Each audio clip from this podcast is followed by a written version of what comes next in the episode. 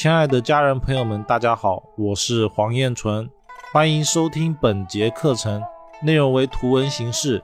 音频平台的朋友可以查看主页领取相关学习资料，以便学习更多完整内容。再来呢，我们再来介绍一下紫微斗数入门学习的一些先后顺序。应该要先从哪个地方开始去学啊？这样才不会乱。首先呢，我们所有的只要是基于易经啊，学习的知识一定是从阴阳开始，因为易经的易字本身它其实就是日月，就是你把易经的易，然后横过来，它其实就是日月的概念。所以学易经啊，其实就是学的阴阳。我们开始学的时候呢，先看阴阳，阴阳就会产生四象，四象呢就会有我们一年的四季啊、节气啊等等，它其实就是五行。比如说夏天就是火，秋天就是金，冬天就是水，春天就是木等等。那金木水火土呢，它其实就这样相生相克之间的流动。再来呢，阴阳是二二的一次方，五行是。二的二次方，八卦是二的三次方，六十四卦是二的四次方。就其实我们就是不断的把它细化。当有一个问题产生了吉凶的时候，就是产生了阴阳的差距的时候，它就有二的一次方就演变了嘛。然后呢，之后又有新的演变，然后就二的二次方、三次方、四次方。这是我理解的易经八卦。我们学完了五行之后呢，再来考虑的就是二的三次方的八卦。学的呢是什么？是它八个卦的象意，包括先天八卦、后天八卦，还有它们两个交互产生的中天八卦。学完了以后呢，再来学十二地支，也就是我们常说的子丑寅卯，它代表的意思、代表的方位等等等等。为什么要用它呢？是因为我们中国的。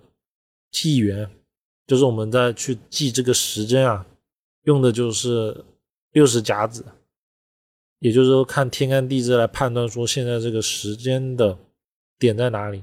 而我们中国的计时法，它厉害在哪里？厉害在它在时间的概念上包含了空间的概念，也就是说，我们的这种甲子纪年法。他其实认为时间跟空间是一体的。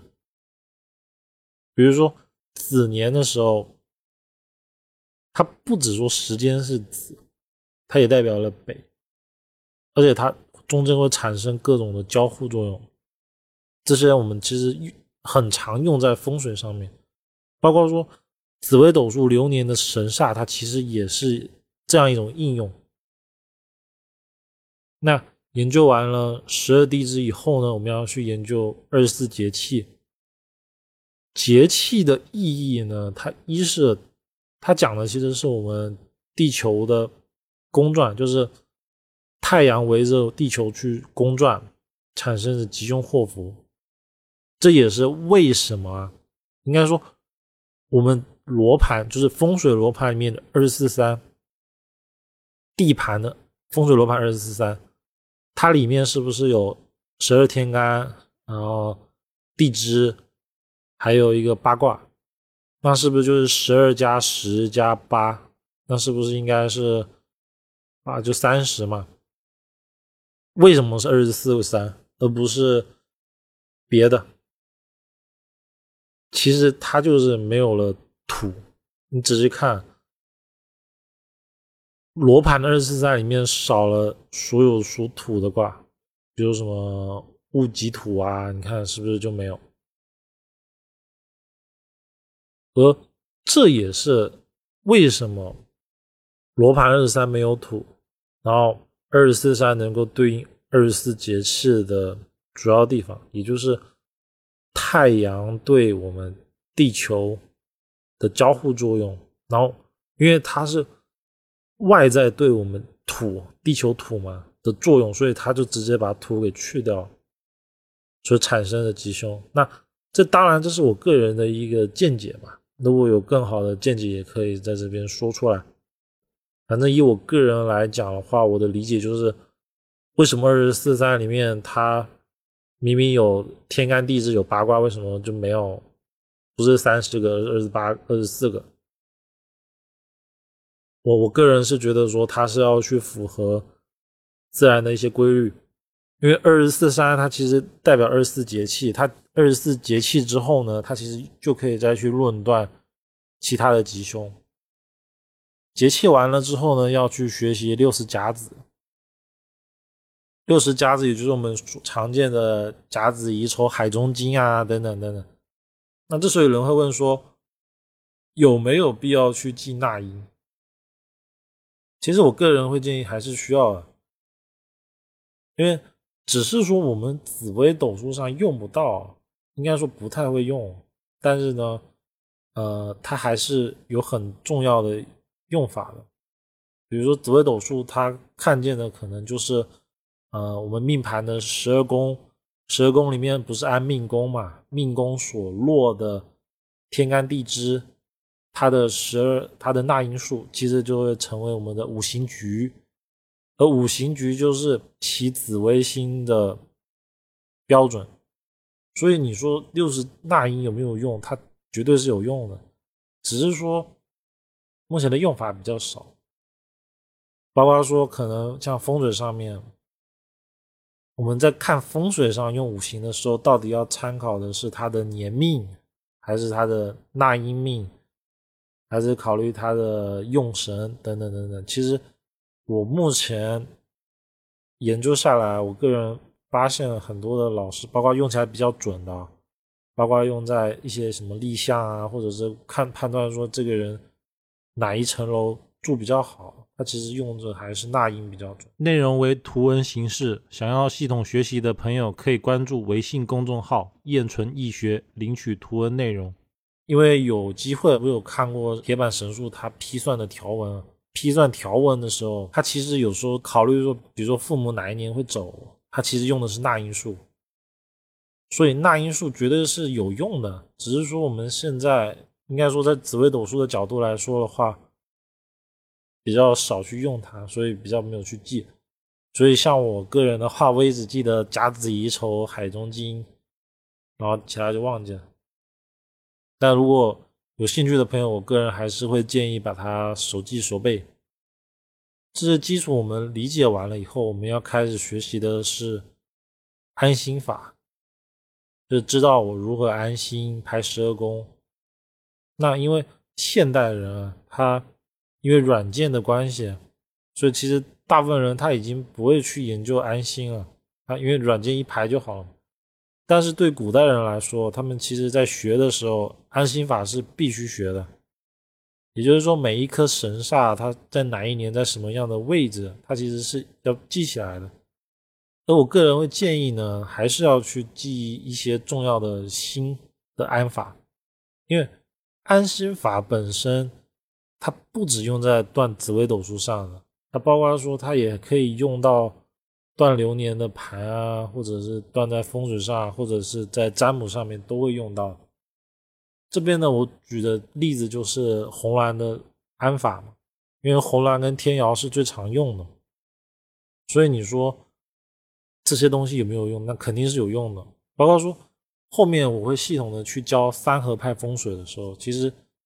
流年的星是会作用在我们本命盘上的，比如说卯年的时候，它就有一个卯年的红鸾，那这个红鸾星呢，它其实就会作用在这一张命盘上面，只是说呢，这个星可能作用的人不是他自己，所以他自己感觉不到，他可能作用的是在比如天灾宫，就可能是他今年可能会有。装修美化啊等等的情况出现，但当然说这个可能要其他的条件，所以安心法是一定要学的。那如果说将来还想要去系统化的整体学好，就是包括说还把八字里面的理论知识融合到紫微斗数里面，其实还要再去学一些八字的基础。那我个人目前的研究是没必要去考虑旺衰，就是考虑他的八字的一些强弱的问题，而是去考虑他的一些格局结构的问题。也就是说，要知道的，比如说八字的食神关系啊，因为食神它其实就是五行的生克嘛，就是看五行的生克对这个八字整体结构产生的影响，这个其实是很重要的。很多学紫微斗数的人，他其实是不太去重视五行这个观念，因为他更多的可能只会去把四化给记熟了，然后就不断的用四化飞来飞去，他就不会去考虑阴阳五行的关系。而如果是学飞星的朋友，他其实是真的用不到。但是如果想学的是三合的紫微斗数啊，那它其实是非常重要的，因为三合它的根基啊，也就是说它的底层架构逻辑，它其实用的就是八字里面的格局问题，也就是说它的结构，包括说啊，根据我。的验证啊，其实八字的大运是可以直接用在紫微斗数的命盘上的，而且是直接用在十二宫上面，就是判断说，哎，这个八字的天干地支啊，为了让这个命盘，比如今年感情不好啊，什么什么，就是可以用到这么些。所以八字的大运它其实是可以用在紫微上，而且这一套应该这么说，紫微斗数本身就是用八字去排盘的。只是说，因为到了我们现代，电脑的普及导致了我们不再去学排盘了，也不再去学它的一些底层逻辑了，也就是，呃，八字的天干地支啊，作用在这个八字上面的结构，而导致了我们有一些断层。这也是为什么很多学三合的人会发现，哎，为什么明明。古书上的格局，这张命盘有，那为什么他没有这个情况出现？他其实就是没有去考虑说八字的格局问题。其实如果说用八字的时辰的旺衰结构等等，你再去把它合参到说紫微斗数里面，其实很多的问题它就迎刃而解了，而且同盘的问题你也会大幅度的降低的。所以，我们还是需要去记一些紫微斗数的内容的。这边呢，因为我思考过要怎么样去教学，然后让大家能够系统的学习这套东西啊。我研究了一下，还是得把三合派跟飞星两套拆开来教，因为它底层逻辑它其实就不太一样，但是它是可以融合的，因为。三合也要背四化嘛，然后四化的话，你就是多参考一个地支的关系嘛，嗯，跟三合的一些关系嘛。所以再去记忆的这一点上，其实只应该是要看想要找我学习的朋友，他是想两套都研究学习，还是他就只喜欢四化青天派，还是只喜欢三合派？如果只喜欢某一个的，他其实只需要记忆在某一个点上就行了。那如果想要哎学的比较全一点的，那就两边都记。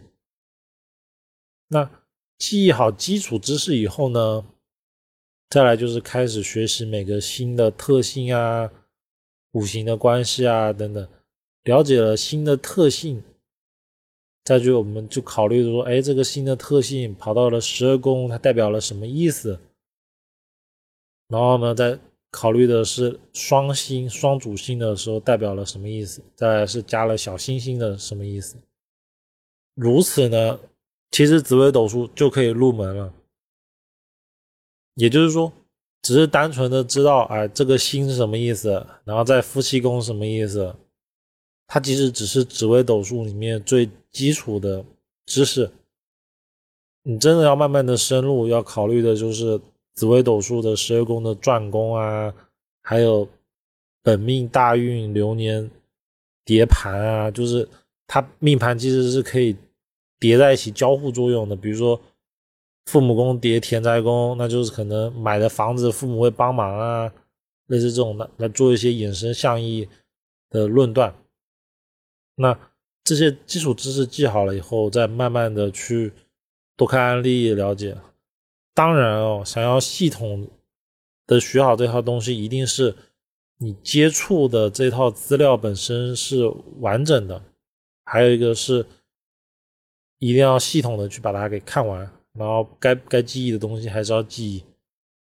就比如说那个流年的神煞，比如降前十二神煞，如果说平常就不太喜欢研究风水，但是就只喜欢研究紫微斗数。那可能降前十二神煞用的地方就比较少，它可能只有在断紫微斗数今年流年的时候才用得到。那其实就可以不用记忆，所以其实还是要看个人的一些兴趣，还有他想想要学习到哪一个层次。听众朋友们，大家好，课程内容较多，建议从第一节课课程总纲开始学习。常听课程的朋友会发现部分内容有所缺漏，这是因为某些原因被下架了。想要系统学习的朋友可以关注公众号“燕纯易学”，搜索“燕纯易学”，查找不迷路。